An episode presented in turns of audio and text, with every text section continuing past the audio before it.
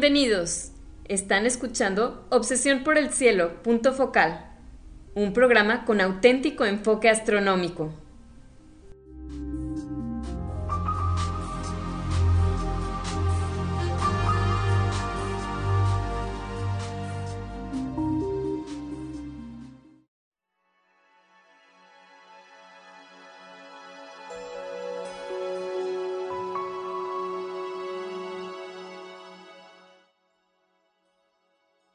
Muy buenas tardes. Sean todos bienvenidos a Obsesión por el Cielo, punto focal, el único programa con enfoque astronómico y de exploración espacial en la ciudad de Monterrey y en la República Mexicana.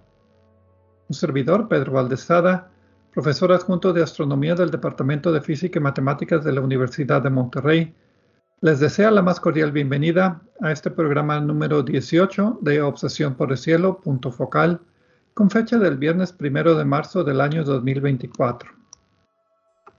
En este programa, como el título lo dice, nos enfocamos en un tema que se relaciona con el estudio del universo con la exploración del espacio.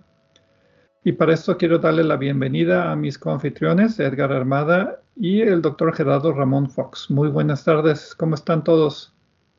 Hola Gerardo, hola Pedro. ¿Qué tal Pedro? ¿Qué tal Edgar? ¿Todo bien? Y un saludo a la audiencia. Pues aquí contentos de estar en otro programa más, desde luego con ustedes y con nuestro público. Esperamos que el tema que hemos elegido para hoy sea de interés para todos. Y después de una pequeña pausa de vacaciones de Navidad extendidas, regresamos a punto focal y el tema va a ser la búsqueda de inteligencia artificial, en inglés SETI, eh, Search for Extraterrestrial Intelligence, y pues algunos temas relacionados como la paradoja de Fermi, por ejemplo, a lo mejor la ecuación de Drake. Pero en general vamos a, hablar de una forma seria, en el sentido de científica lo más que se pueda, de este tema, pues que es un poco controvertido. Búsqueda de vida inteligente muchas veces se puede confundir con ovnis.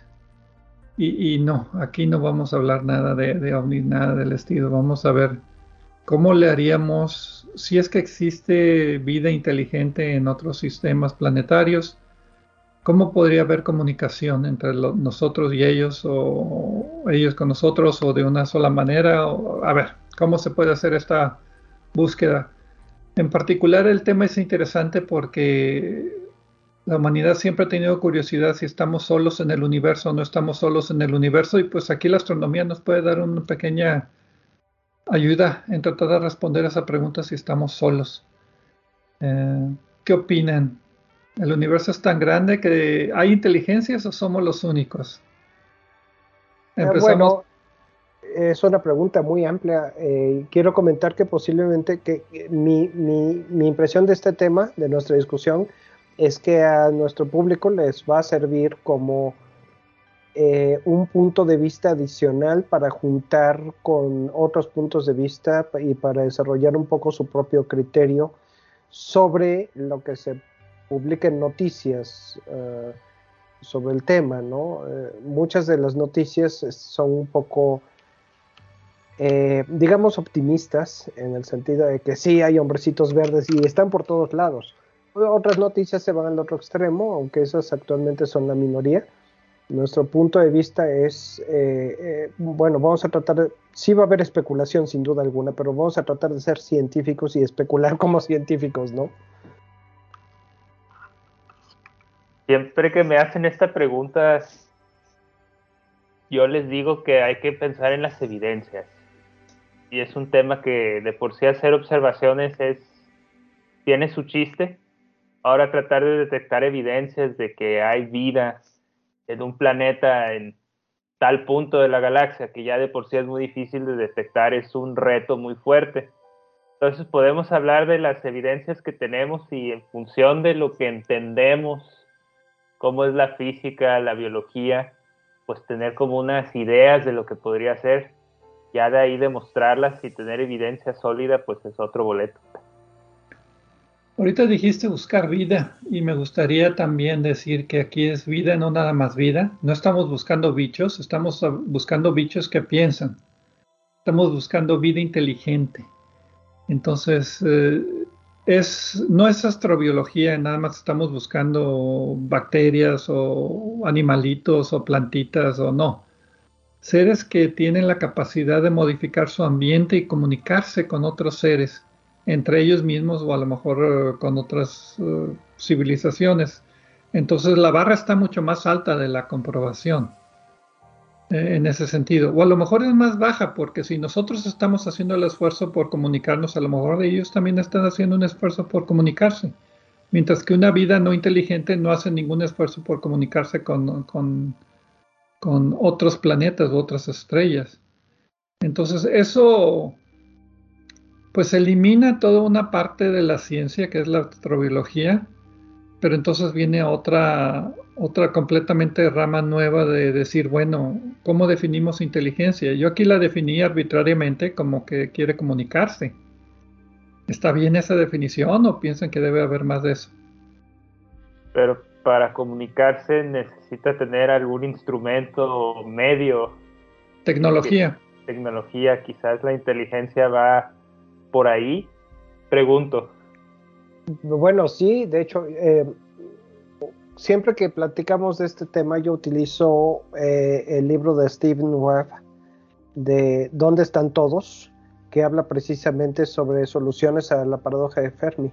Y una de las soluciones es precisamente que hay civilizaciones en varios lugares de la galaxia, pero que no son civilizaciones tecnológicas y no tienen interés en desarrollar tecnologías susceptibles de permitir comunicación o de ser, eh, digamos, uh, descubiertos por otras civilizaciones similares en la galaxia. Entonces creo que eso es, eso es un buen punto de partida, es, un, es algo que hay que considerar y tomar en cuenta. Ok, ya te saltaste a la paradoja de Fermi, uh, pero la paradoja de Fermi implica que es vida inteligente que se quiere comunicar y que viaja por el espacio, ¿no? Sí, y una, de esas soluciones eh, de lo que mencionaba Gerardo es que no hay esas civilizaciones que se quieran comunicar. Que, que, que, sí puede haber civilizaciones, pero que no se quieren comunicar, pero pues sí, creo que ya no estamos saltando muy adelante. Eh, creo que desde el punto de vista del estudio científico tradicional de todo esto, hay dos, dos cosas que se hacen. La primera es buscar vida a secas y la segunda es buscar vida inteligente que va, nos lleva mucho más atrás en nuestra discusión, pero pues va más, creo que es bueno llevar un, orden, ¿no? Pues el orden te lo dice más o menos la ecuación de Drake en ese sentido, ¿no? Recordando que la ecuación de Drake es una ecuación para estimar el número de civilizaciones inteligentes que hay en la galaxia. Frank Drake, allá en los 60, ¿no? Fue cuando sacó ese, esa ecuación o fue antes de los 60? No me acuerdo exactamente. Más o menos por esa época. Y la ecuación es muy sencilla, tiene varios términos, que básicamente lo que necesitas primero para la respuesta final es civilizaciones inteligentes que se quieran comunicar. Ok, pero para eso necesitas que estén en estrellas, en planetas alrededor de estrellas. Entonces, la ecuación empieza con el número de estrellas que hay en la galaxia, más o menos, o el, ritmo de formación de estrellas.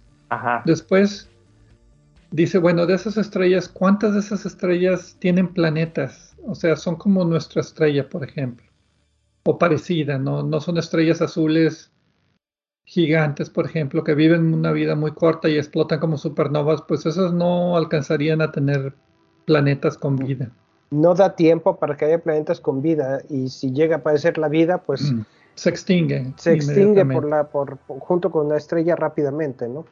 Y después dice, bueno, ¿cuántos planetas están en la zona de habitabilidad? Porque hay muchos planetas que pueden no estar.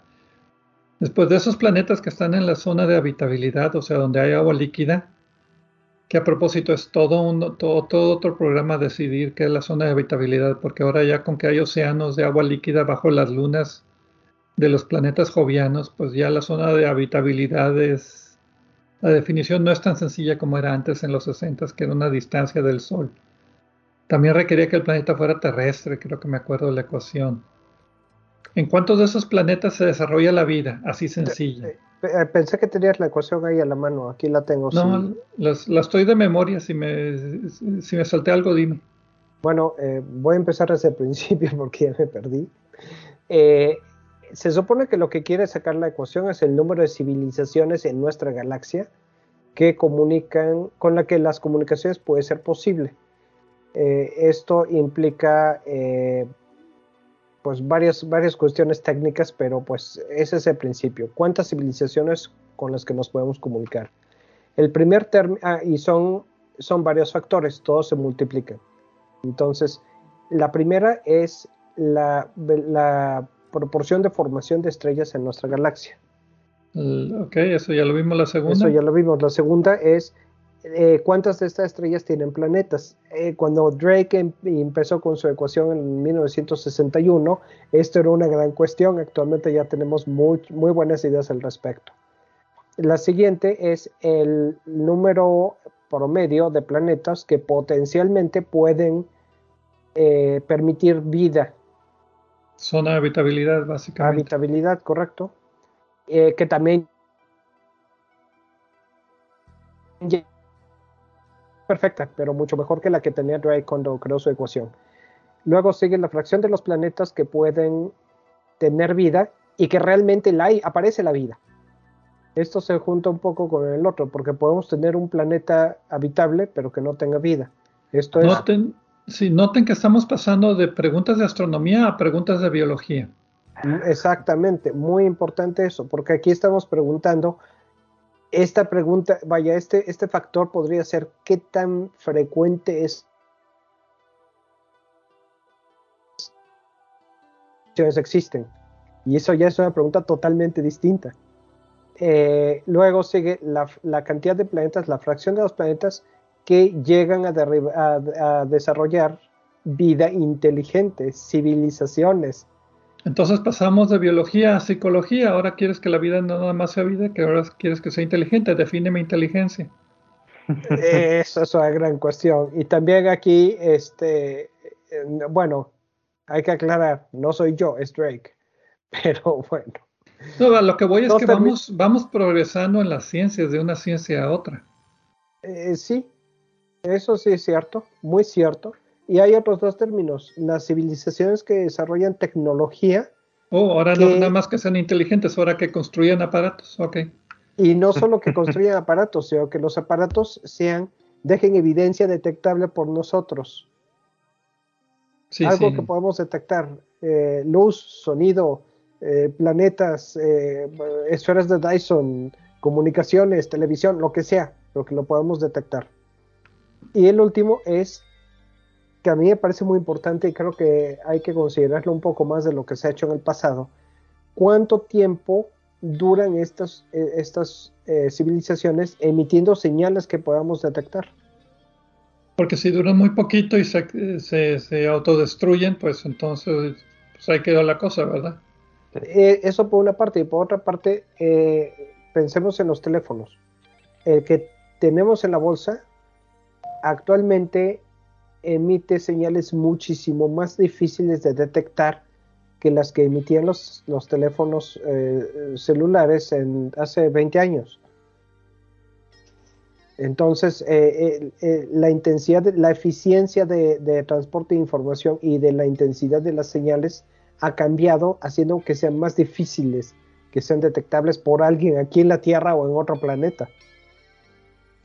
Entonces tienen que tener la intención de comunicarse para hacerlo de manera fuerte, sonora, que se pueda escuchar, no nada más que sean detecciones accidentales de sus señales de radio o algo.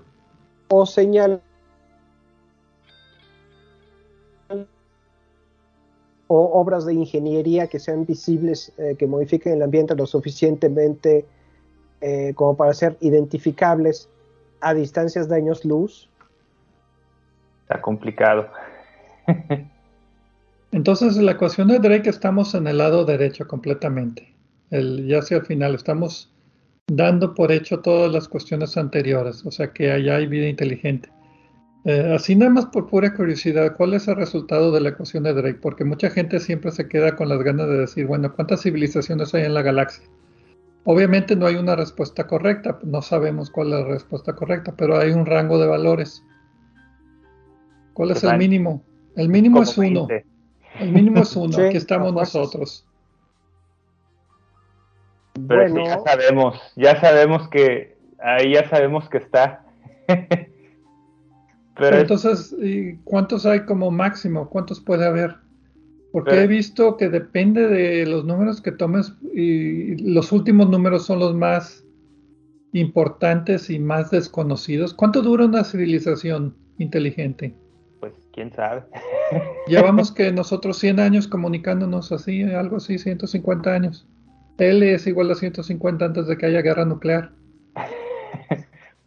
Pero hay que tener aquí, hay que acordarnos que es un poquito de la historia. empezaron un, allá por 1959 dos físicos, esos físicos publicaron un artículo, Giuseppe Cocconi y Philip Morrison en Nature, que se llamaba, bueno, el título en inglés, pero traducido es en la búsqueda de comunicaciones interestelares. Y ellos argumentaban que los radiotelescopios podrían ser muy suficientes para detectar transmisiones incidentales, que sería lo más probable, que, que no sé, por decir, tienen una antena y están emitiendo una señal de yo qué sé, y nos llega la señal, se podría detectar. Está muy de moda ahí la, la radioastronomía y más que nada en, en, la, en, el, en la banda de 21 centímetros.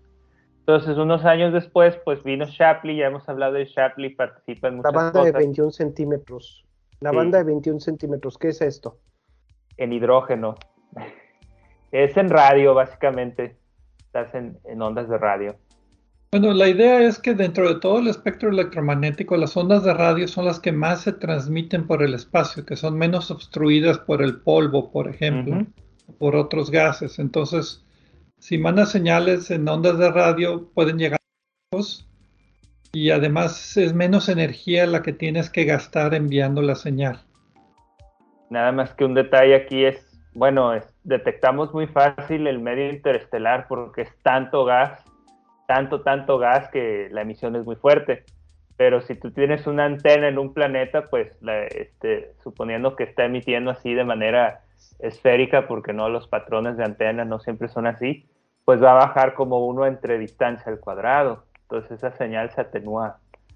Ok, ese, ese, es otro problema. La atenuación de la señal, esa sería igual en todas las, todas las frecuencias, digamos así. Siempre es uno sobre distancia al cuadrado la atenuación. Y, el problema es no nada más la atenuación, sino también la cacofonía de todo el gas que está en la galaxia que está emitiendo sus ondas de hidrógeno también. Sí, Exacto, entonces es, es pensar que, qué potencia deberían invertir este, en su antena para, para que esa señal llegue, llegue de una manera detectable y distinguible del ruido, porque también filtrar señales es, es todo una, un área ¿no? de trabajo. Pero volviendo a la ecuación, que lo que quería comentar es que ellos, ellos se detonaron este debate y otras personas se interesaron, entonces este, Drake llegó unos años un poquito más tarde con esta idea y propuso una, una reunión con otros astrónomos en el observatorio de, Green Bank.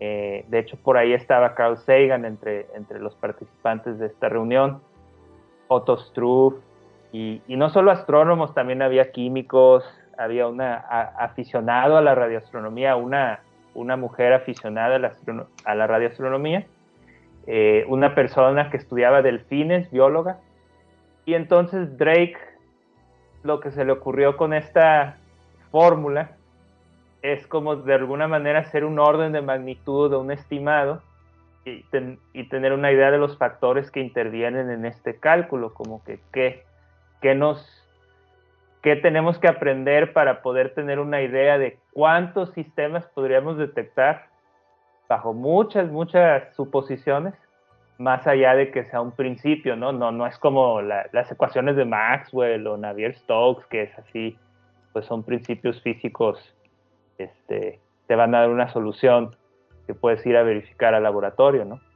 La mayoría de los casos. y entonces la respuesta final, ¿cuál es la máxima? Pues por ahí leí que va entre 20 y este, por ahí encontré que el mínimo era como 20 y creo que podía llegar hasta 1000. Este, hay gente que dice hasta 100 mil, pero yo lo veo, lo veo un poquito porque suena más como análisis dimensional, estás multiplicando tasa de formación estelar por muchos factores que no tienen dimensiones y al final multiplicas por una escala de tiempo, que es esto de, de, la, de cuánto dura la vida inteligencia, inteligente produciendo señales. Y dicen, es que puede ir, bueno, pues entre mil y cien millones de años y yo me quedo, no, pues. sí, ese último número estamos adivinando, eh, básicamente porque no tenemos manera de comprobarlo. Ah, muchos dicen, pues ¿cuánto duraron los dinosaurios como especie? No, pues sí, los dinosaurios no querían comunicarse con nadie. no podían. en tecnología, vaya, ¿verdad? no, no, tenían la tecnología, entonces es, completamente incierto el valor. Empezando la ecuación de Drake, que empieza con cuántas estrellas hay en la galaxia. Eso sí se estima, 4 mil millones, 5 mil millones, la que tú quieras.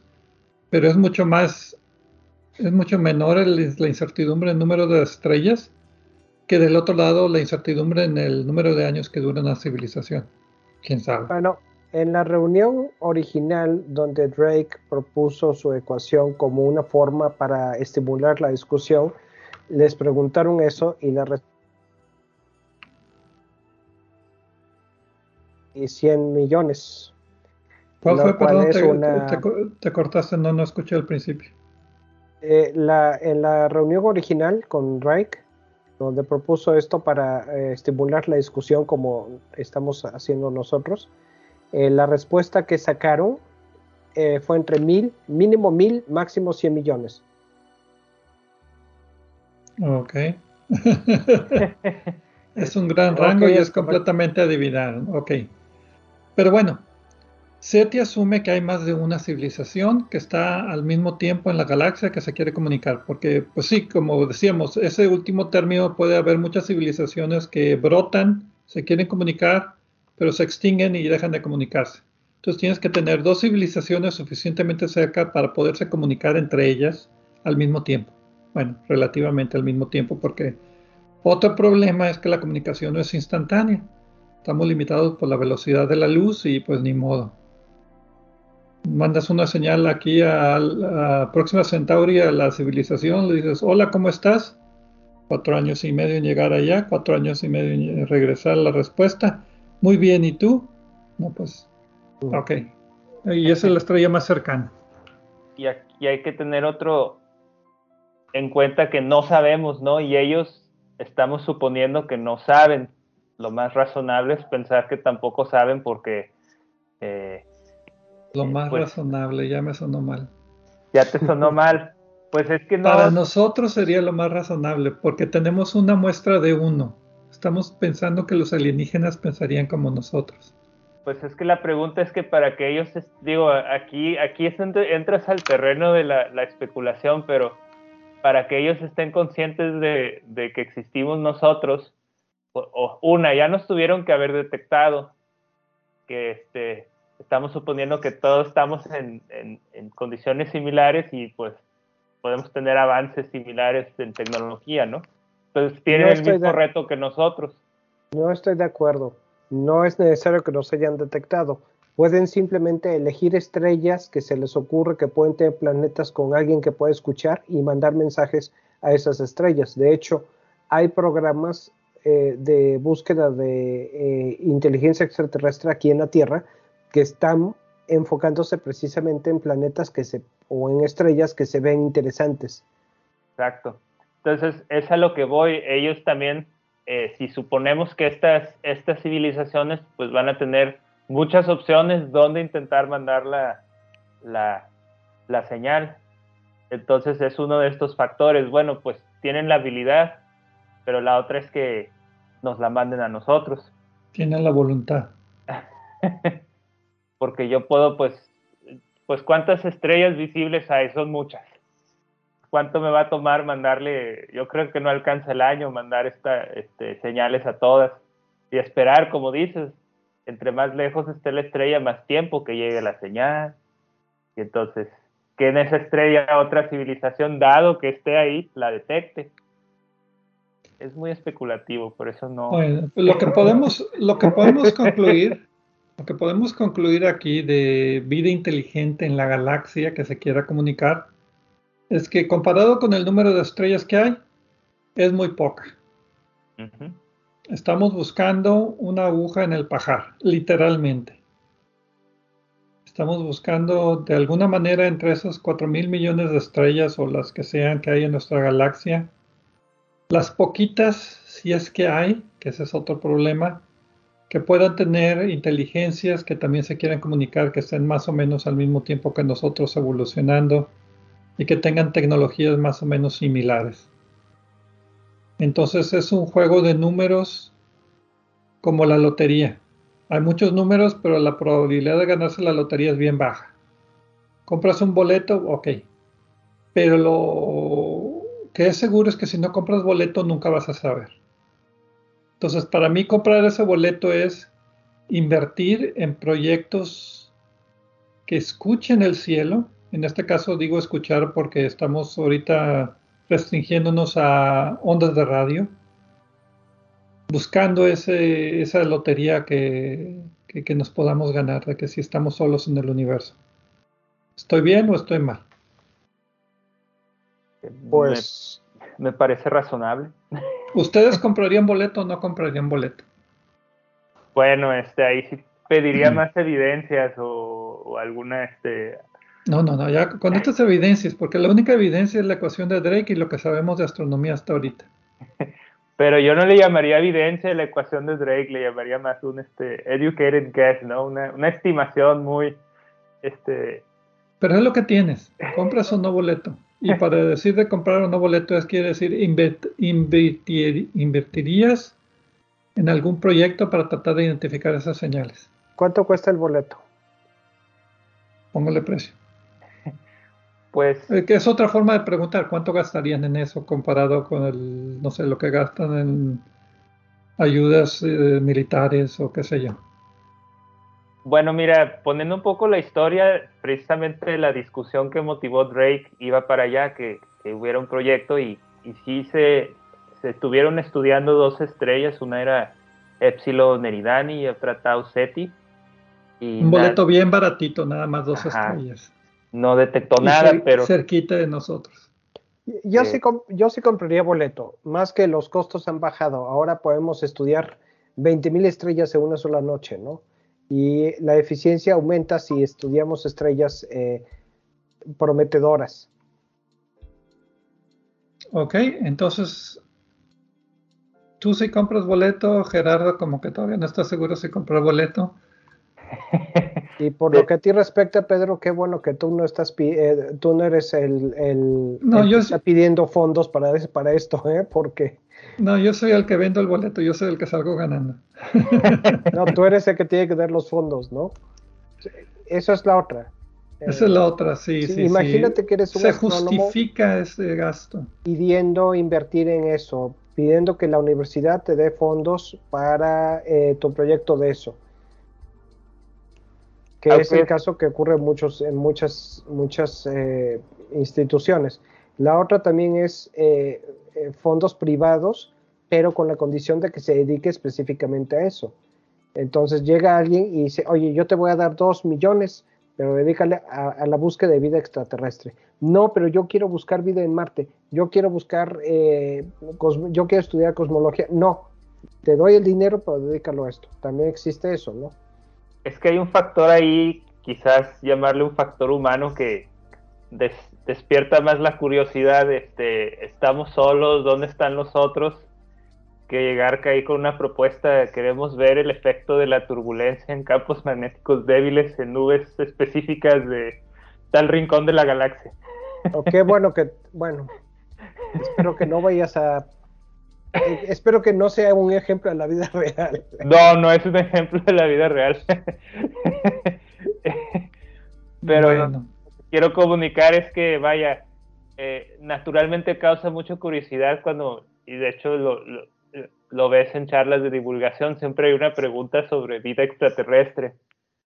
y no, no hay una pregunta sobre eh, los problemas de la mecánica cuántica en entender las líneas de emisión. Eh, con eso empezamos, ¿verdad? Que era una de las preguntas más que nos, que nos preocupa, digámoslo así, filosóficamente hablando, existencialmente hablando, si estamos solos en el universo, entonces, o no. Y pues la respuesta parece ser que sí queremos saber, pero no queremos gastar mucho dinero en saberlo. Entonces, eh, ¿qué les parece si vamos a una pausa ahorita y regresando? Hablamos de los primeros proyectos históricos para tratar de detectar estas señales si es que existen, porque pues por algo se empezó. Y esos primeros pasitos, esos, esos, baby steps, esos pininos, pues tenían muy poco dinero y tenían también mucha crítica a su alrededor.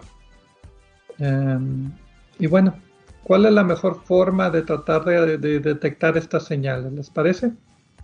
De acuerdo, Pedro, pues entonces no se vayan y regresamos.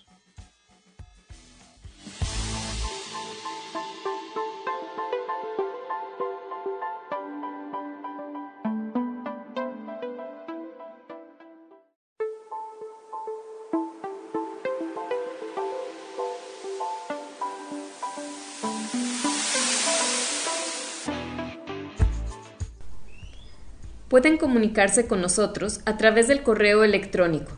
La dirección es obsesión por el cielo gmail.com. Obsesión por el cielo en minúsculas y sin acentos ni espacios. También nos pueden dejar preguntas, comentarios o sugerencias en nuestra página de Facebook de Obsesión por el Cielo o en nuestra cuenta de Twitter de arroba o por el cielo.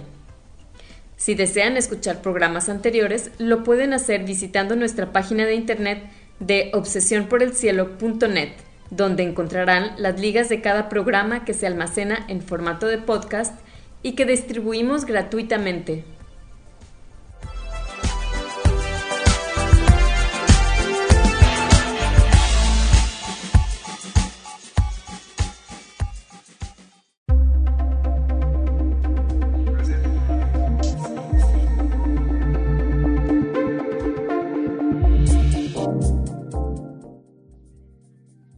Regresamos aquí a punto focal con el tema de este mes, que es la búsqueda de inteligencia extraterrestre, parte de la astronomía, parte contesta una de las preguntas más importantes filosóficas existenciales que tenemos, si estamos solos en el universo, pero de forma seria, sin, sin decir nada de alienígenas, o sea, no estamos asumiendo que vienen a visitarnos, o, que dejan sus platillos voladores, no estamos viendo si están en sus casitas los alienígenas, cómo podemos detectarlos que ahí están en sus casitas comunicándose con nosotros de alguna otra manera. Esa es la búsqueda de vida, digo, de vida inteligente extraterrestre.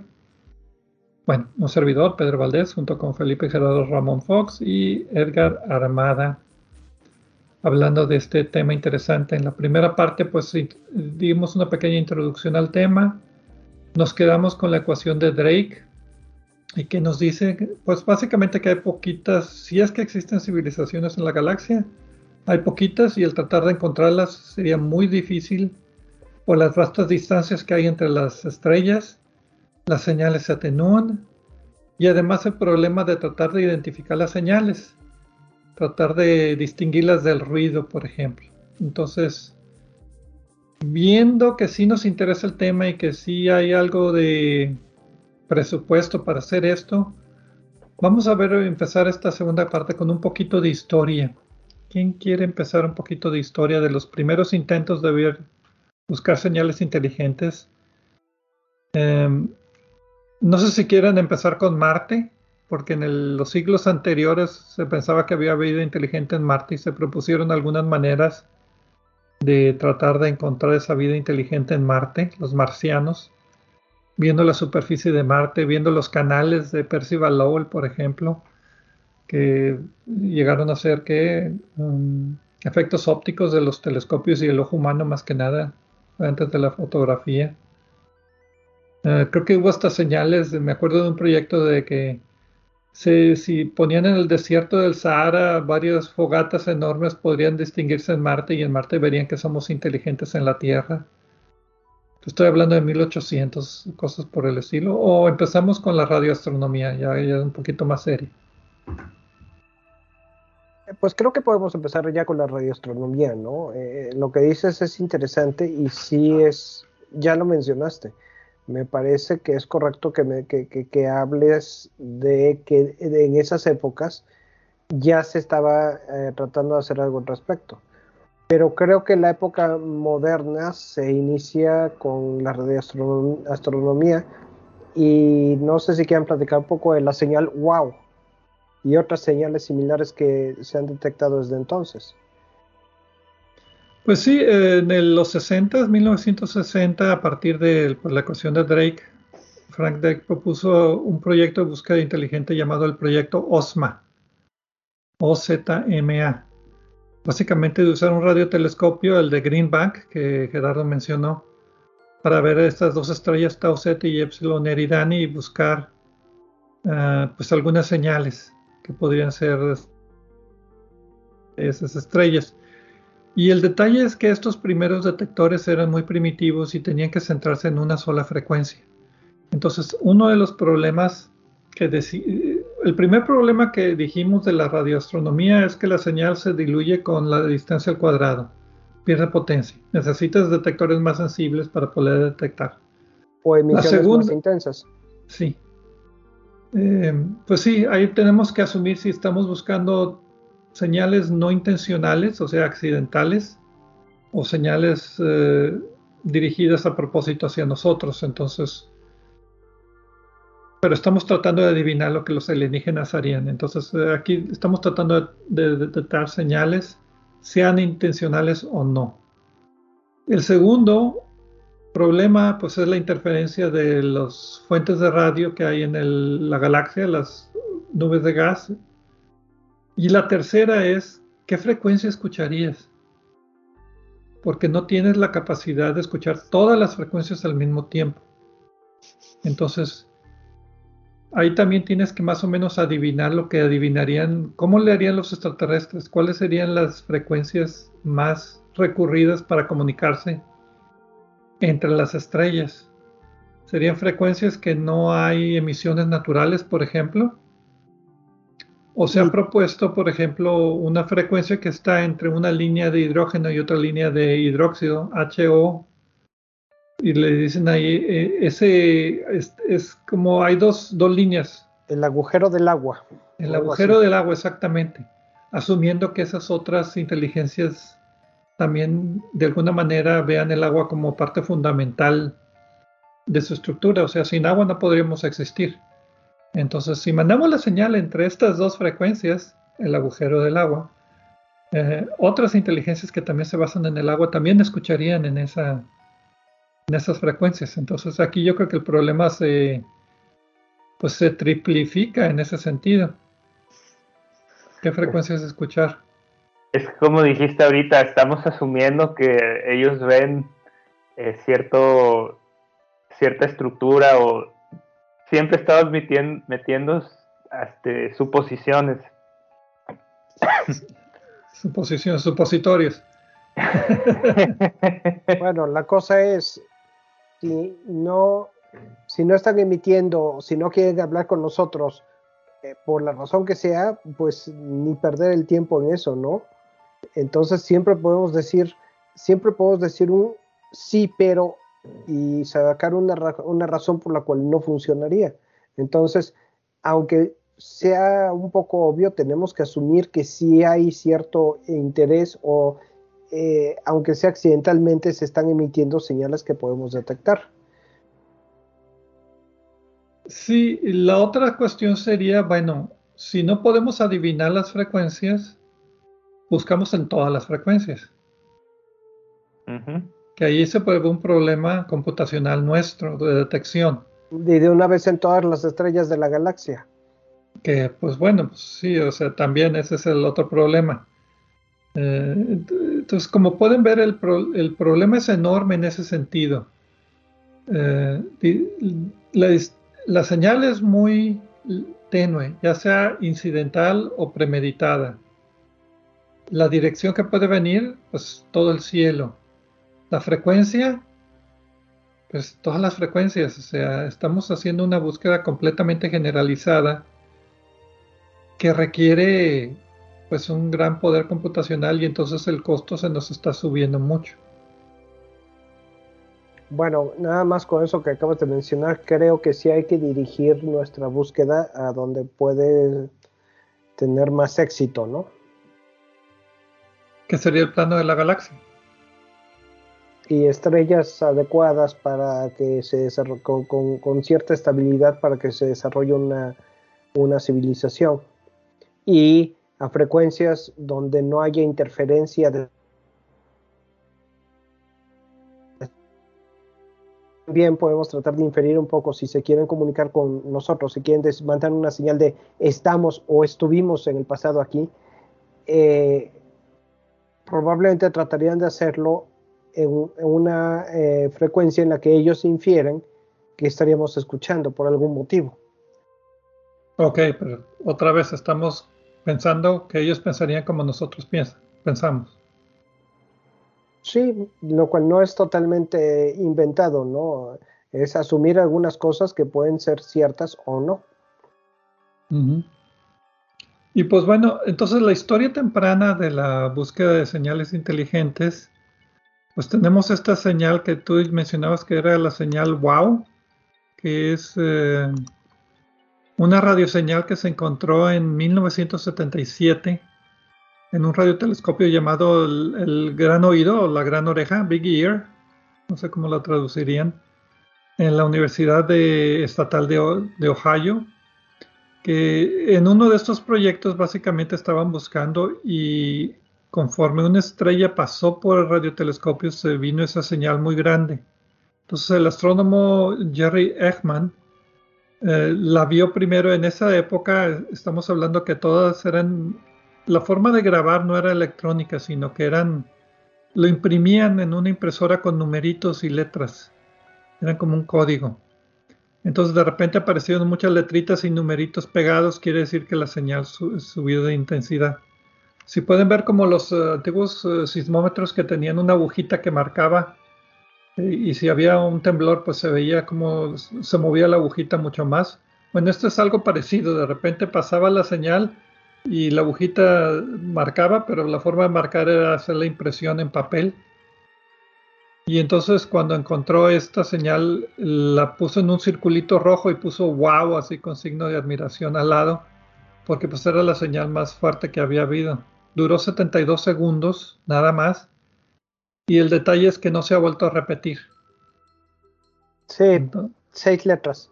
Y es es interesante que este programa ya venía desde un poquito antes de Drake, desde el, de 1955. Es John Krause también salió con esta idea de buscar señales, estar escuchando con un radiotelescopio, y de ahí surgió esta idea del programa de Ohio. Y fueron como 20 años para llegar a esta señal wow. Que como decía, no se ha repetido y uno de los problemas de la ciencia es que la señal la evidencia tiene que repetirse de alguna manera para poder ser aceptada, sobre todo si es observacional.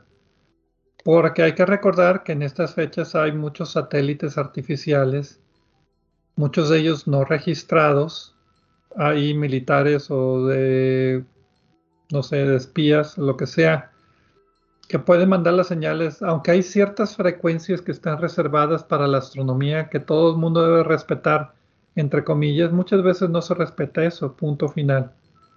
Entonces otras naciones pueden tener sus interferencias, no sé, a propósito. Entonces, no se ha encontrado, se encontró de qué estrella venía, no, ¿verdad? Ni siquiera eso, porque no, no era, era medio omnidireccional el telescopio, no era así, tenía un foco muy particular en una región del espacio muy pequeña. No, se tiene, efectivamente, se tiene una, una, idea y una localización aproximada y se ha explorado esa zona para ver si hay alguna estrella interesante y en todos los casos la respuesta ha sido no. Ahora, la mayoría de la gente piensa que es una eh, señal eh, artificial, pero originada aquí en la Tierra. Artificial siendo nuestra, no de, no de extraterrestres. Sí, Eh, hay una gráfica eh, donde alguien hizo una, ajustó una curva eh, normal de intensidad basándose en las seis letras que registraba el instrumento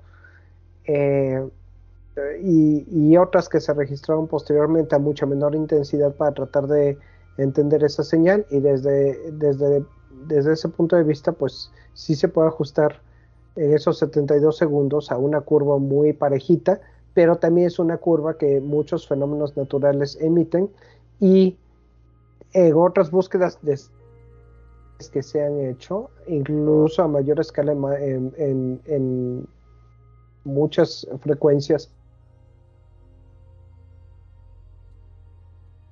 parecidas que se han trazado desde a satélites artificiales hasta a eh, objetos aquí en la Tierra, incluyendo el horno que utilizaban para calentar sus sándwiches los investigadores.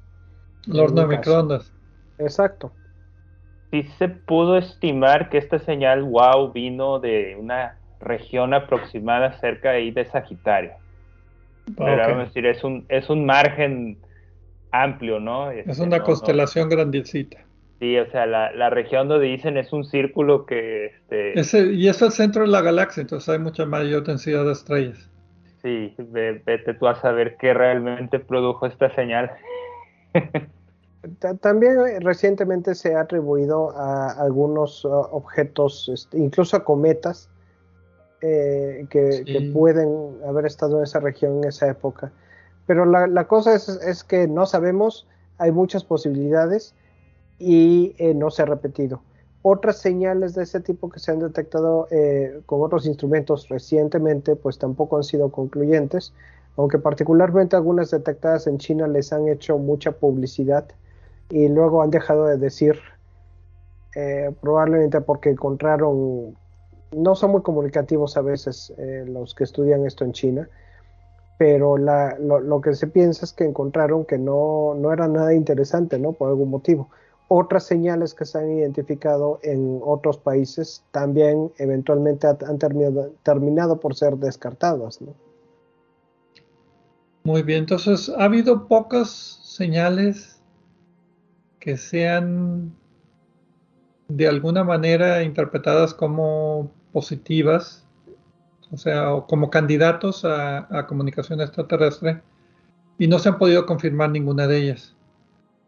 Um, pero no es por falta de búsqueda. Estaba viendo ahorita entre los 70s, 80s, 90s y los 2000s.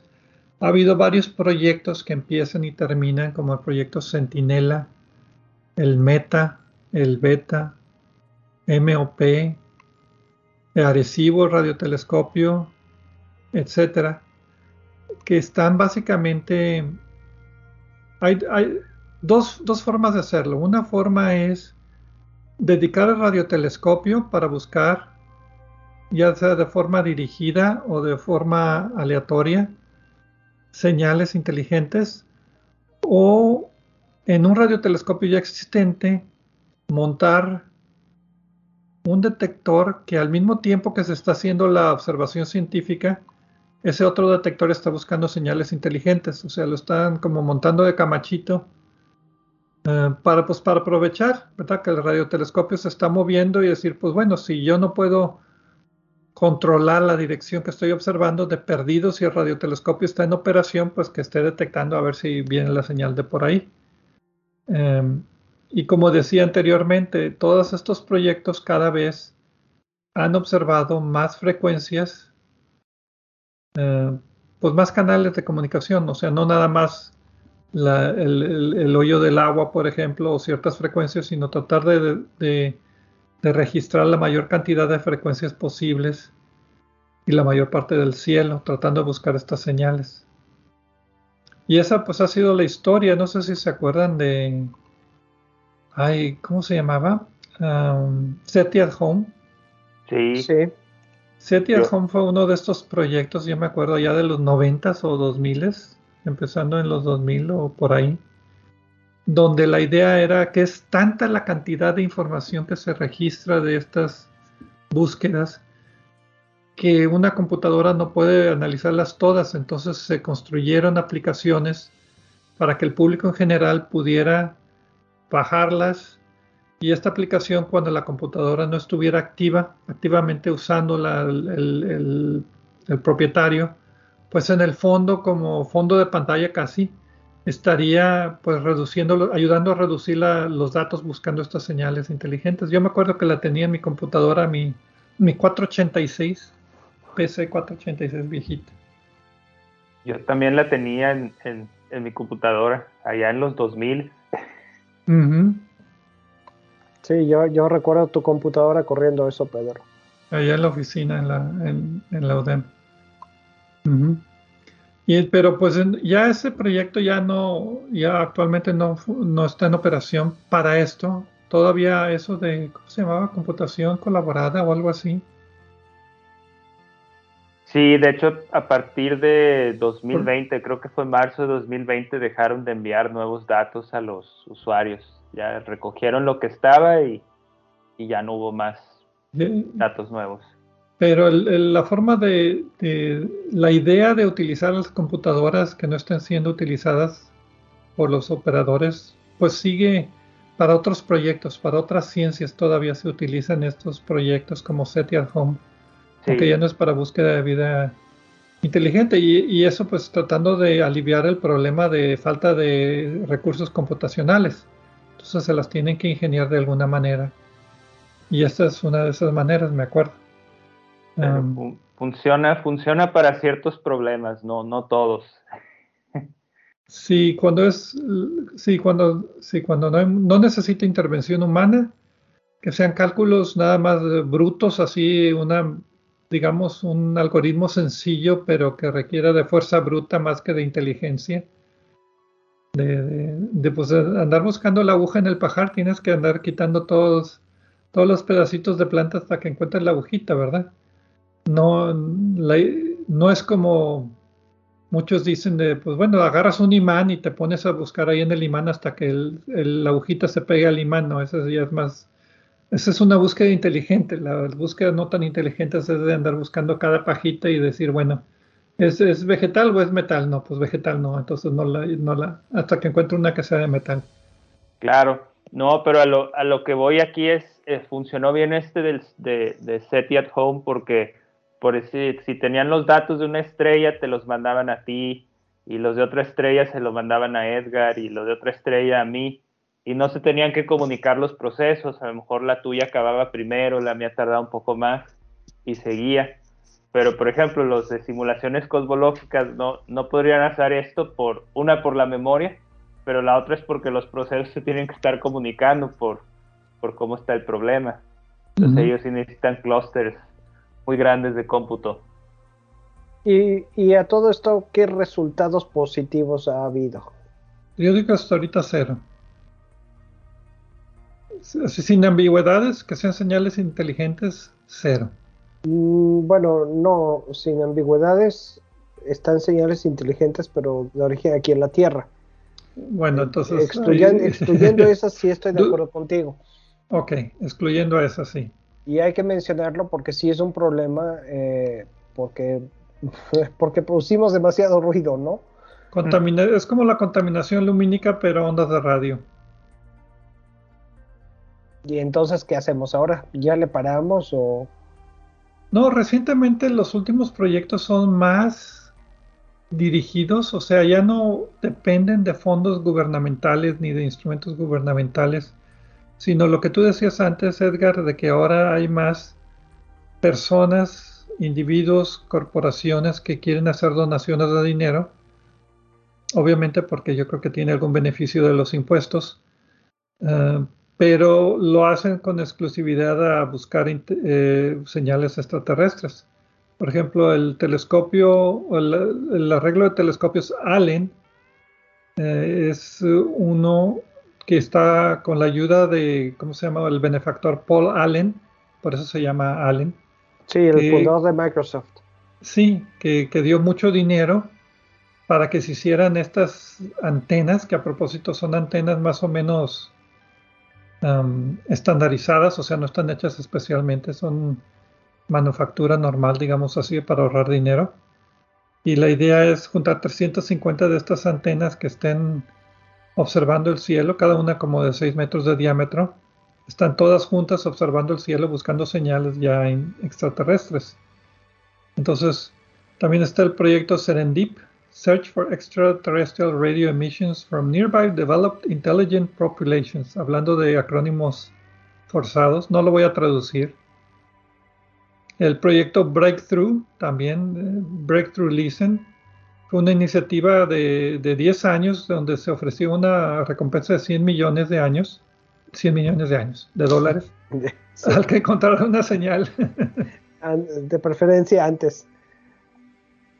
Sí, y entonces eh, hay, los proyectos actuales, digámoslo así, son más de beneficencia y de interés del público, más que de, de iniciativa de grandes corporaciones o gobiernos, algo por el estilo. Entonces sí ha cambiado el modelo de financiamiento, de no utilizar eh, eh, estructura, arquitectura gubernamental, digámoslo así, tradicional de la ciencia, porque pues eh, sí, el tratar de justificar, para que te den una propuesta, para que te den dinero, necesitas justificar cuál va a ser el beneficio, el resultado de tu investigación. Y este, el beneficio es muy ambiguo y la probabilidad de éxito es tan baja que pues tienes poca probabilidad de que te, te, te financien el proyecto, más como decía Gerardo, mejor financiamos al que está viendo la nubecita acá en Sagitario, ¿verdad? Porque ahí están naciendo estrellas y eso a lo mejor está más interesante. O también es más fácil de publicar. También es más fácil de publicar. Y, es una y a, y a, su vez eso hace más fácil conseguir eh, fondos para proyectos, ¿no? Sí, es una métrica, una publicación es un producto que sale de ahí de que lo valoran tristemente este, resultados negativos. Aunque científicamente, bueno, no encontramos nada, no es necesariamente malo como resultado. A la luz pública pues tiene menos peso que, un resultado más completo.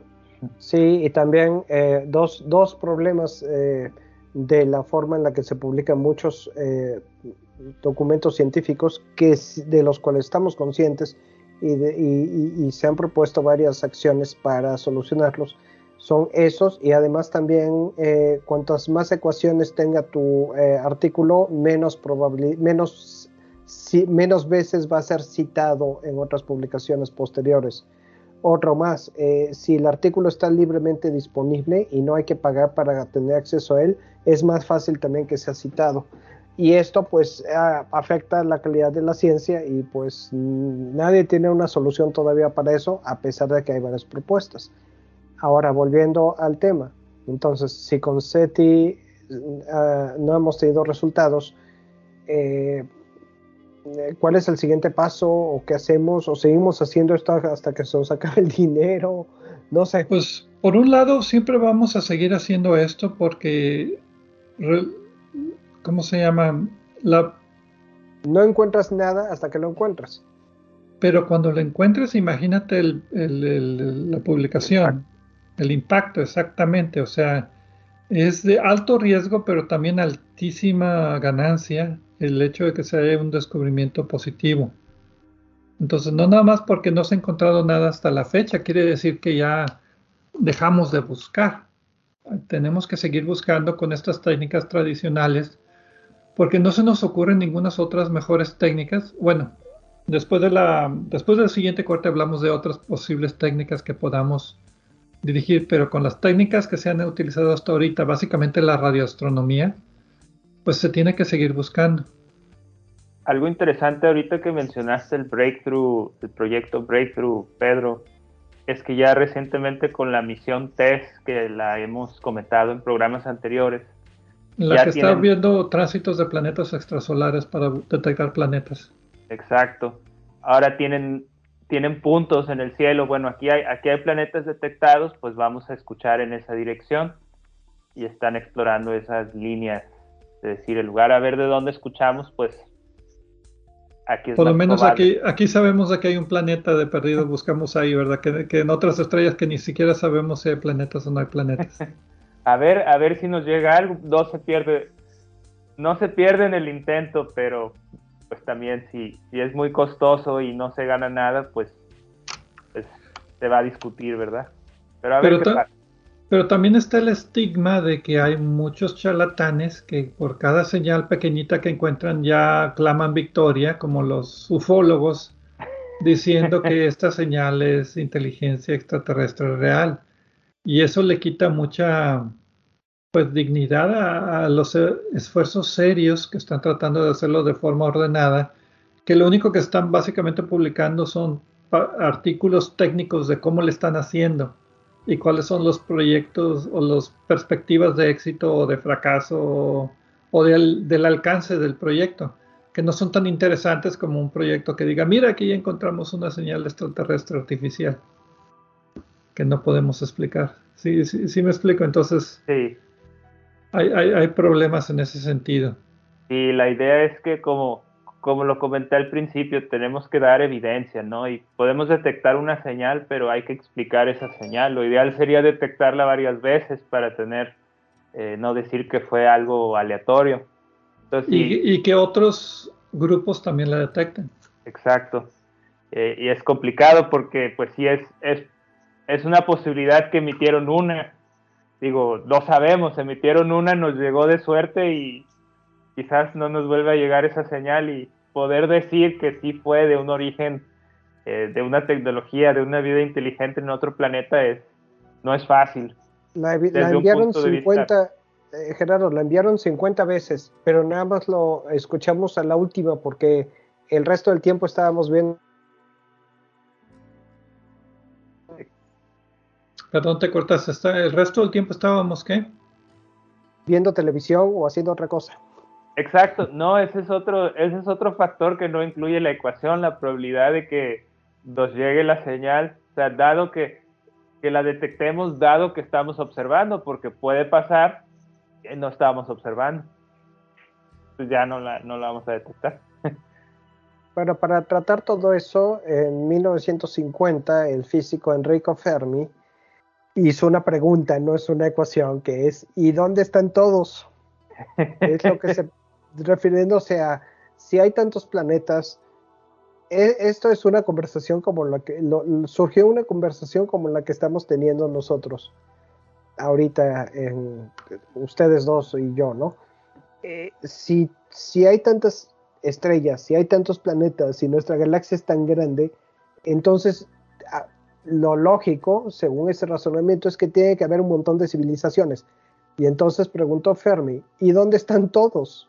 Y eso es lo que se ha llegado a conocer como la paradoja de Fermi, que es la, discrepancia entre el hecho de que no hay evidencia de los extraterrestres, aunque hay, hay quienes dicen que sí, pero ahora, ahorita podemos comentar sobre eso, y el hecho de que al parecer deberían estar por todos lados.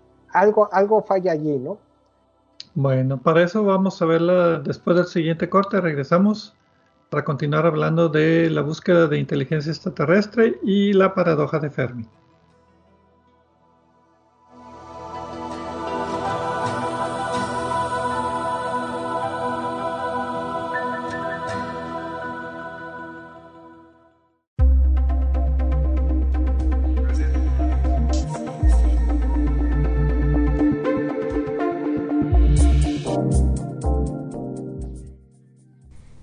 Nuestro sitio de internet de obsesionporelcielo.net encontrarán, aparte de las ligas a programas anteriores de Obsesión por el Cielo, cuatro audios que se titulan Un paseo por el cielo.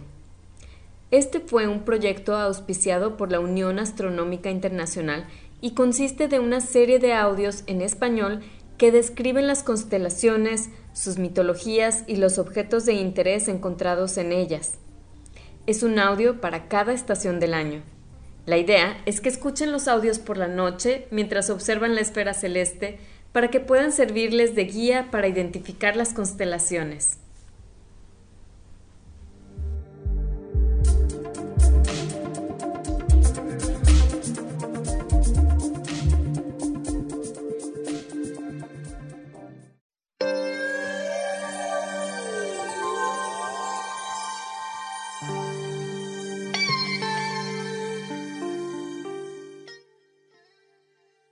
Regresamos aquí a Obsesión por el Cielo punto focal con el tema de este mes, que es la búsqueda de inteligencia extraterrestre, no nada más vida, vida inteligente. Hmm, lo que me lleva a una pregunta, pero bueno, eso lo hago después. Edgar Armada, Gerardo Ramón Fox y un servidor, Pedro Valdés, aquí hablando de este tema pues tan interesante. La primera parte del programa definimos que es la búsqueda de inteligencia en el extraterrestre, algunos métodos de cómo se hace, la ecuación de Drake para ver si vale la pena o no. La segunda parte del programa fue un poco más de historia y básicamente nos concentramos en la búsqueda de señales en las frecuencias de las ondas de radio, en la radioastronomía, porque pues, es la forma más sencilla. Siempre buscas la forma más sencilla, más económica pero pues es de las más difíciles, se necesita ver un gran rango de frecuencias y pues todo el cielo y continuamente y a la larga sale muy caro. Entonces, ¿cuáles fueron los proyectos históricos? Hablamos nada más generalmente de ellos. ¿Y cuáles son las variaciones actuales de búsqueda de vida, de inteligencia extraterrestre, perdón, en ondas de radio, con radiotelescopios ya un poco más dedicados al asunto? Y pues terminamos con la conclusión de que hasta ahorita no ha habido ninguna señal positiva de vida inteligente extraterrestre que sea inambigua, o sea, que sea de seguro. Y lo que lleva entonces a lo que Edgar mencionó de la paradoja de Fermi. Si hay vida extraterrestre, porque pues la ecuación de Drake nos dice que debe de haber y el universo es tan grande, hay tantas estrellas, la vida no puede ser tan rara como, como, como se pensaba pues ¿dónde están todos estos extraterrestres? ¿Por qué no los hemos detectado? ¿Por qué no nos hemos comunicado? Y, es una paradoja en ese sentido. O sea, por un lado la teoría nos dice que debe de haber otras inteligencias, pero por el otro lado no, no tenemos ninguna evidencia. Entonces, ¿qué soluciones hay para esa paradoja?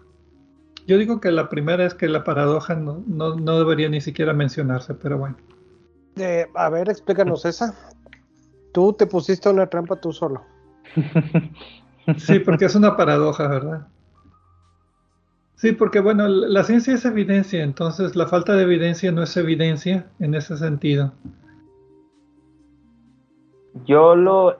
Eh, es que el cuestionamiento viene de que cómo pongas los, los parámetros en la, ecuación de Drake, yo no le bueno, técnicamente es una ecuación, tiene signo de igual, yo le llamaría mejor la estimación. Ok, en lugar de dos barritas horizontales son dos curvitas horizontales así, aproximado. Eh, todos esos parámetros, muchos se critica que son conjeturas, ¿no? Como que, bueno, pues tiene que dar así y entonces puede... con que me diera más o menos eh, el, orden, o sea, la potencia, 10, 100, un millón, con eso ya me conformo. Ajá, entonces como que tú puedes acomodar, digo, decirlo de una manera, puedes acomodar los parámetros para que te dé mucho. O lo que te dé lo que tú quieres.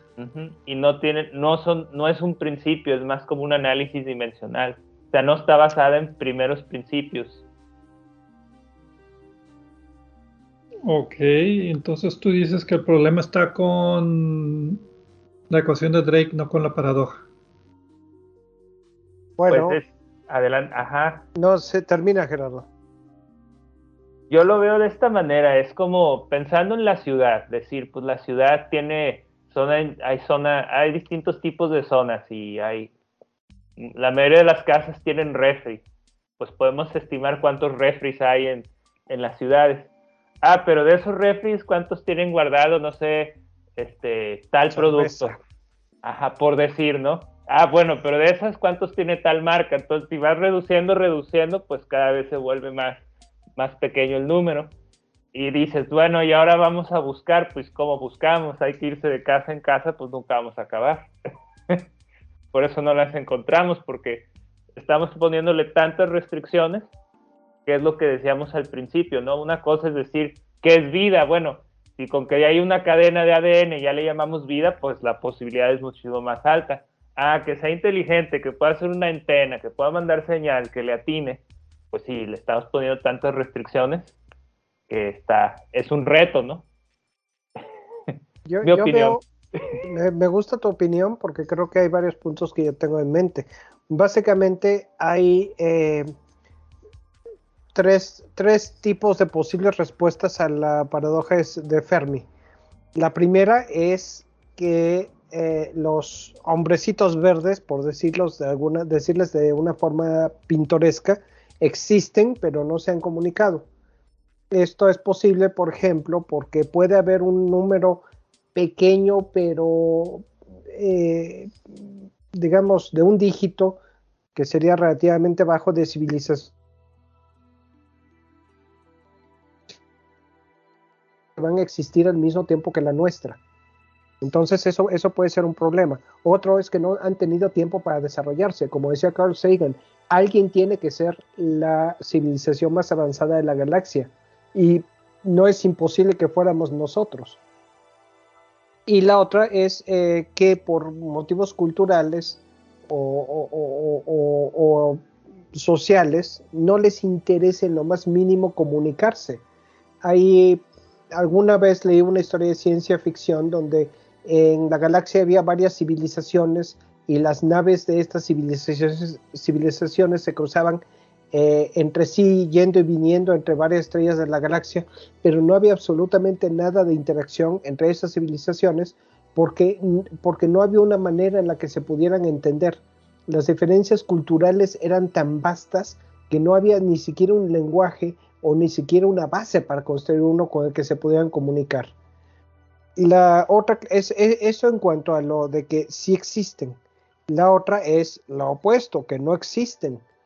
Y Hubiéramos empezado por esa porque es la más sencilla. Sí, esa es la más sencilla, pero también hay que hablar un poco de que hay una serie de casualidades que han sucedido en un planeta como la Tierra que han permitido que exista vida aquí. Ahora, en la Tierra, que ha tenido todo, no somos, somos hasta donde sabemos.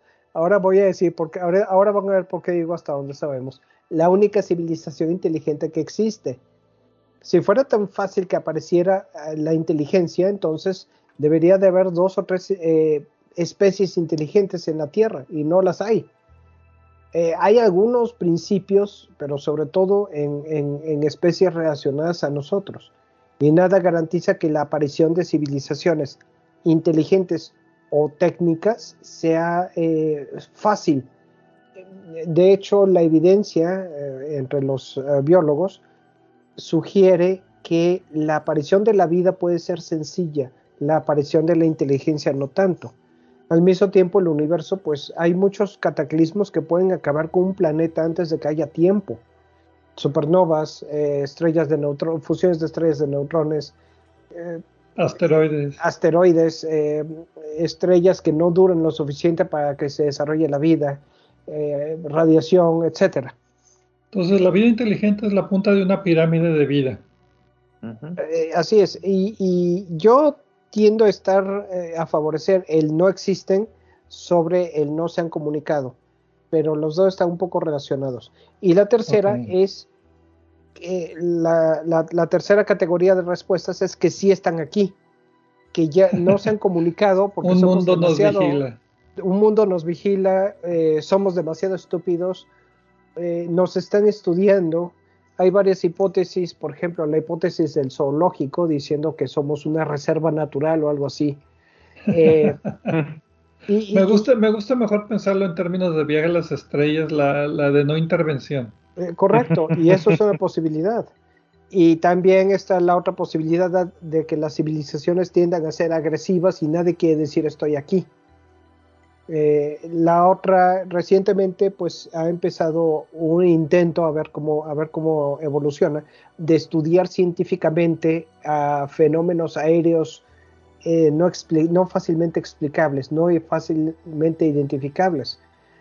Lo que se ha encontrado hasta ahora, que apenas está empezando, es eh, primero que algunos de estos eventos de los que se han podido tener indicios, son fenómenos eh, tecnológicos, no necesariamente eh, de, tecnologías secretas o semisecretas.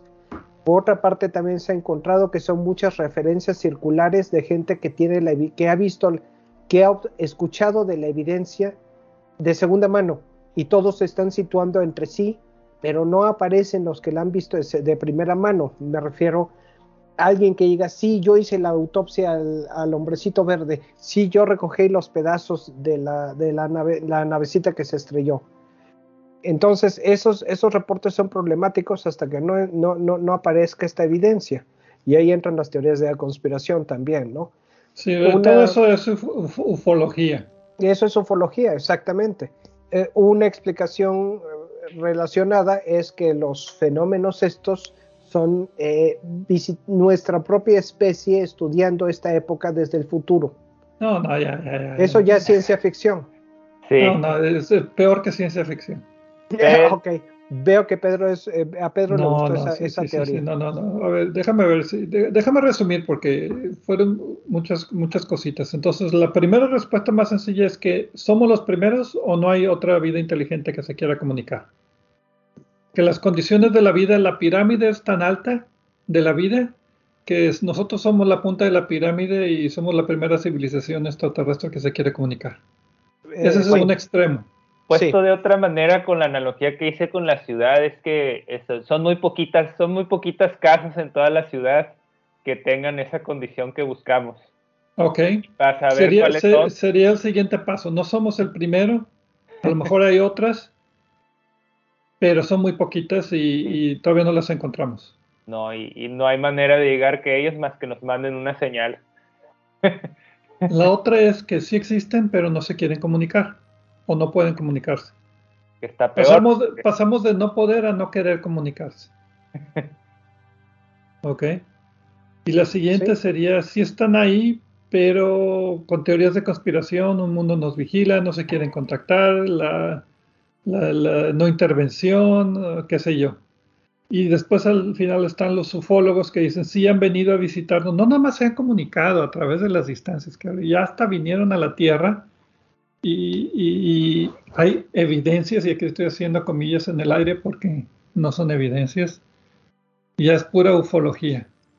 Yo digo aquí en broma porque me ha tocado con los, los ufólogos que dicen, es que, es que no los entendemos, y yo digo, pues si tienen tanta tecnología, vienen hasta acá a dejar un, este, una marca en un cultivo, yo creo que pueden hacer algo más. Ah, sí, vinieron desde allá, vinieron desde Vega para pisotearle el, trigo al pobre eh, agricultor.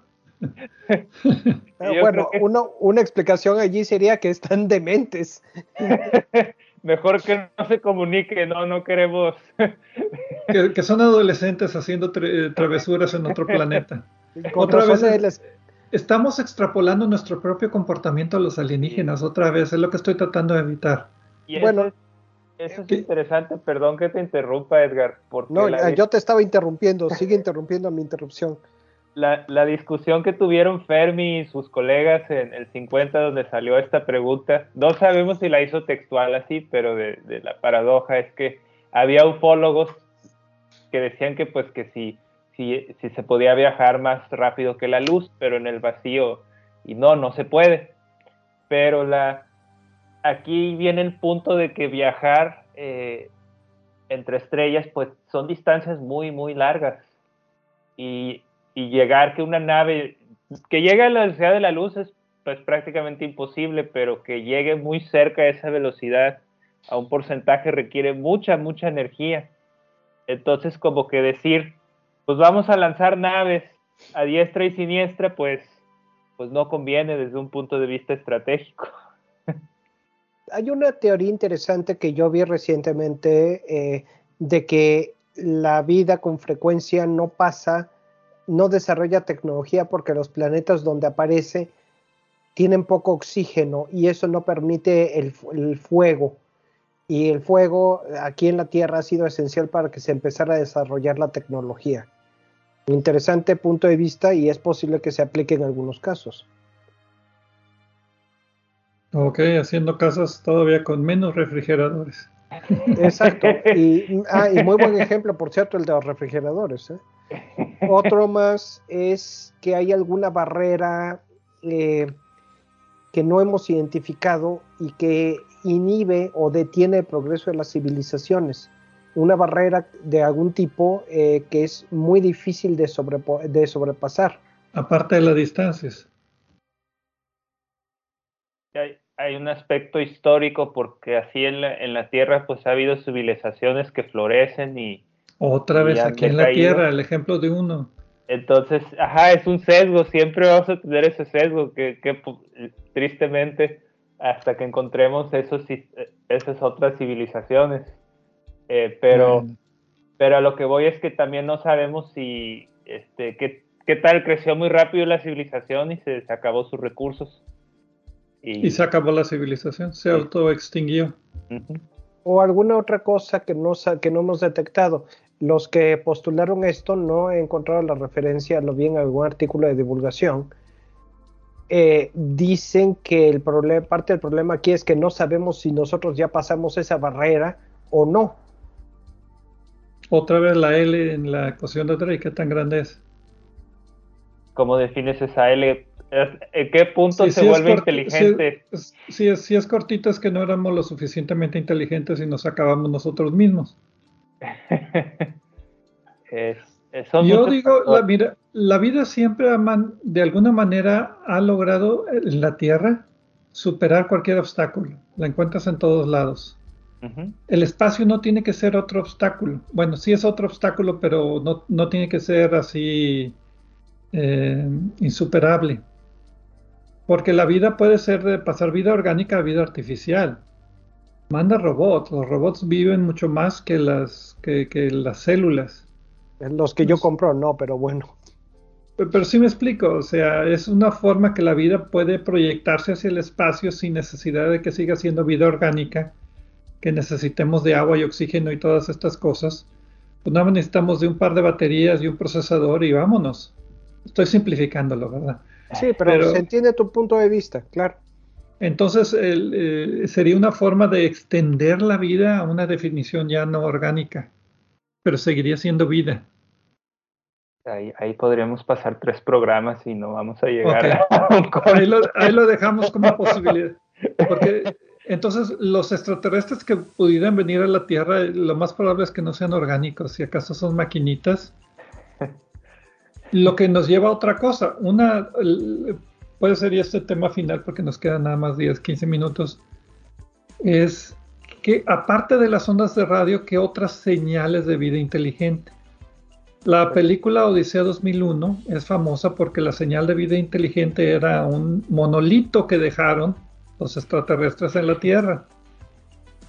Esa podría ser también una forma de, de buscar vida inteligente en otros planetas. Bueno, en este caso nuestro propio planeta. Bueno, por lo pronto, eh, los puntos lagrangianos no están llenos de satélites espías de civilizaciones extraterrestres. Pero ha habido proyectos para buscar esos satélites o esos, esos, ¿cómo se llaman? Tecnoseñales que pudieran haber dejado en nuestro sistema solar o que pudieran existir en otros sistemas solares, como esferas de Dyson, por ejemplo, que son esferas de civilizaciones tan avanzadas que completamente cubren la órbita del planeta para absorber toda, digo, de la estrella, para absorber toda la luz de la estrella. Y, entonces reemiten ondas de infrarrojas, por ejemplo, o señales de megaestructuras que cruzan frente de los discos de las estrellas, por ejemplo. Muy pocos. ahorita no me viene a la mente ninguno. No, ninguno porque también, o sea, apenas estamos pensando en estas otras alternativas que no sean ondas de radio. Ahorita que mencionaste la del proyecto Breakthrough, por ahí intentaron, eh, creo que es en el observatorio LEAK, un telescopio automatizado.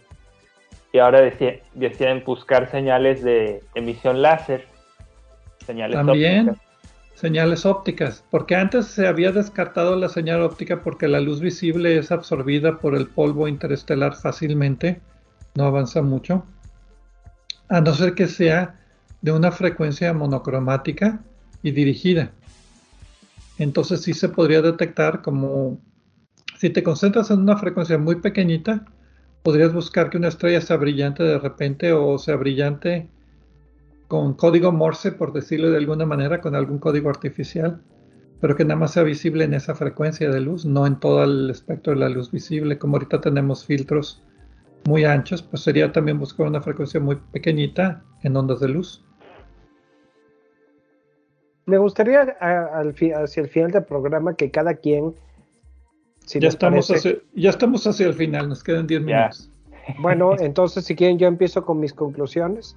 Mi conclusión principal es que eh, no hay evidencia de hombrecitos verdes aquí en la Tierra y que la vida es más o menos común en la galaxia, pero la inteligencia es extraordinariamente escasa. Fin. Ok. Aquí un factor que faltó que quería comentar al final es que también hay, hay un término de zona habitable en la galaxia, que es algo que podemos eh, analizar ahorita que no podían hacer en la época de Drake, pero eso reduce, hay zonas más favorecidas que otras. Entonces yo me quedo así, la vida inteligente, pues quién sabe, a lo mejor es un refri en toda la ciudad, pero bueno, de que haya vida hay, hay más posibilidades, pero falta la evidencia. La hipótesis de la Tierra rara.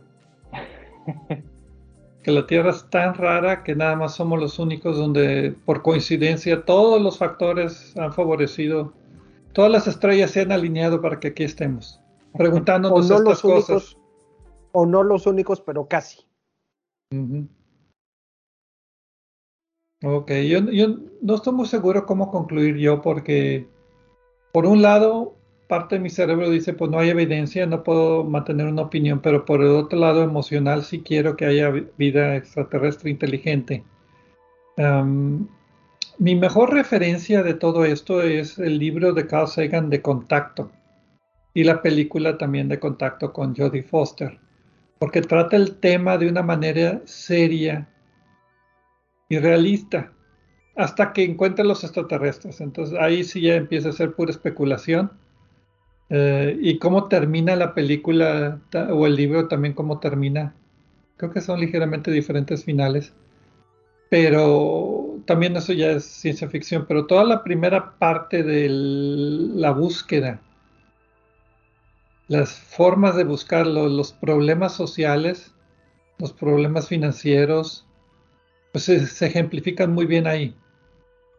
Y ahí vienen incluidos todos, o sea, el, benefactor millonario, eh, todo, todo, todo, está ahí metido. Entonces, es, esa película resume muy bien todos los problemas que había hasta la fecha, creo que fue en... ¿Cuándo salió? ¿97, 98, 99, por ahí? ¿2000? No me acuerdo. Ay, no me acuerdo cuándo salió la película. Pero bueno, eh, se resume muy bien todo lo que es la búsqueda de vida inteligente extraterrestre y, no me quiero quedar sin conclusión porque sí quiero que exista, pero no encuentro la manera de, encontrarla de, cómo saber. Yo, yo lo diría, no sé si vayas a estar de acuerdo, yo sí quiero que exista, pero no me voy a engañar a mí mismo. No, te vas a dejar llevar por tus expectativas. Correcto. No, yo quiero que existan, pero no, pero estoy preparado para las malas noticias. Pero sí comprarías boleto. sí, em, e, de clase económica, pero sí lo compraría. no de primera clase. Yo me quedaría más satisfecho con, una evidencia de, de, unidades fundamentales de la vida, ¿no? Hasta ahorita tomamos la célula, ¿no? Pero en sí la célula se toma como la unidad yo, creo que era el microchip. Ya no vamos a discutir que si el virus, que si esto, que si el otro, ¿no? Pero porque dices, bueno, ahí, ahí están los principios este, para la vida. Y si es inteligente o no, pues yo puedo ser agnóstico en ese tema. o sea, no me preocupo si sí existe o no existe. Más bien me preocupa más que, que se, porque se me hace poco razonable decir que no haya mucha vida. Pues es, interesante. Es interesante cómo aquí la aproximación de búsqueda de vida es de la, de la parte de arriba de la pirámide hacia abajo. Estamos buscando vida inteligente que se quiera comunicar, que es el non plus ultra de la vida, según nosotros, ¿ok? Y por otro lado, la astrobiología está buscando los bichitos, el ADN, los virus, las células, el, moco debajo de la piedra en Marte, el camarón en el océano de Europa está en la parte de abajo de la pirámide. Porque si lo, lo pienso de esta manera, somos organismos multicelulares, ¿no? Y todos nuestros procesos son resultado de esas células en conjunto, ¿no? Entonces, en cierta forma, una vida inteligente es un organismo multicelular. O sea, depende. Si evolucionado de alguna célula, pues depende de esas bases, ¿no? ¿Y qué es inteligencia? No es inteligencia, es un tema más filosófico, más... ¿Las máquinas podrían ser inteligentes en un futuro? Pues ese es, eh, ahí podríamos pasar otros tres programas argumentando. Entonces yo, por eso yo me quedo con que hay evidencias de las, este, de alguna unidad básica de la vida, ¿no? Ya, si es inteligente o no, pues bueno, pues ya. Aquí hay mucho con que entretenernos. Eh, eso sí, de eso no hay duda. Para aquí, como tú decías, da muchos programas. Ok, ¿algún otro comentario? Si no, aquí le terminamos ya está este mes aquí en Obsesión por el Cielo, punto focal. Pues espero que nadie se deprima con nuestras conclusiones. Eh, otra cosa que me vino a la mente es, al final la entropía siempre gana, pero ya eso me pareció demasiado deprimente, entonces hagan de cuenta que no lo dije. Sí, porque una cosa que no hablamos es acerca de nuestras propias señales que estamos mandando hacia el, universo de forma accidental. Las señales de radio que ya, llevan 100 años viajando con muy baja intensidad porque los, transmisores no tenían mucha potencia en ese entonces, hasta las señales de ahora. Entonces hay una esfera alrededor de la Tierra donde si hay alguna vida inteligente a lo mejor nos podría detectar. Las señales deliberadas que han sido mandadas también la idea de que muchas señales, mucho, Stephen Hawking en particular decía, no, no hay que mandar señales porque les decimos a los extraterrestres dónde estamos. Mejor nos quedamos calladitos y escuchamos nada más, no hay que mandar señales. Y, hay quien dice que estamos diciendo, mejor ni nos, si nos acerquen porque somos peligrosos. Sí, todo, todo eso no lo discutimos. Y un, punto también en el, en el grupo original de Drake había una persona que estudiaba delfines y es otro aspecto, por ejemplo, el delfín, hasta donde tengo entendido, tiene un, cerebro bastante desarrollado. Pero incluso aquí en la Tierra no hemos entendido, o sea, en una misma especie, pues este, o sea, estamos entendiendo la comunicación en función de nosotros, por un lenguaje, por tecnología.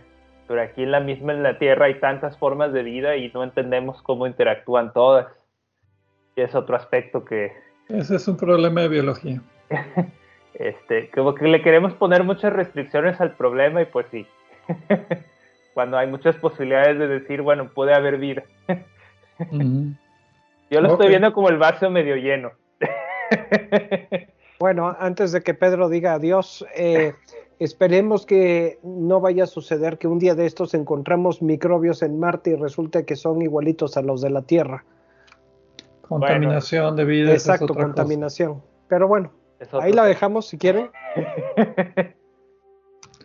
Eh, muy bien, pues ahí le dejamos. No, no llegamos a ninguna conclusión, sorpresa. No hay conclusión a dónde llegar, excepto que es un problema muy difícil y fascinante de tratar de entender y que tenemos esperanza de que de alguna manera se resuelva por lo menos un poquito en nuestra existencia. Ya veremos después qué pasa. Muchas gracias a todos por escucharnos aquí en Obsesión por el Cielo punto focal. Nos vemos el próximo mes, cruzando los dedos el próximo mes.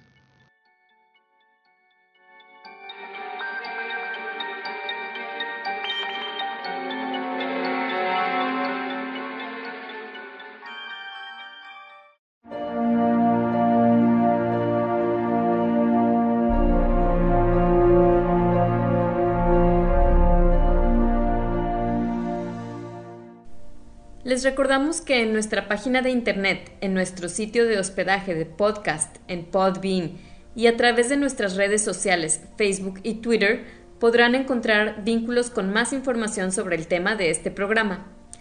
También pueden hacernos comentarios, sugerencias de temas y preguntas de astronomía o de exploración del espacio. Gracias por acompañarnos en una edición más de Obsesión por el Cielo, punto focal.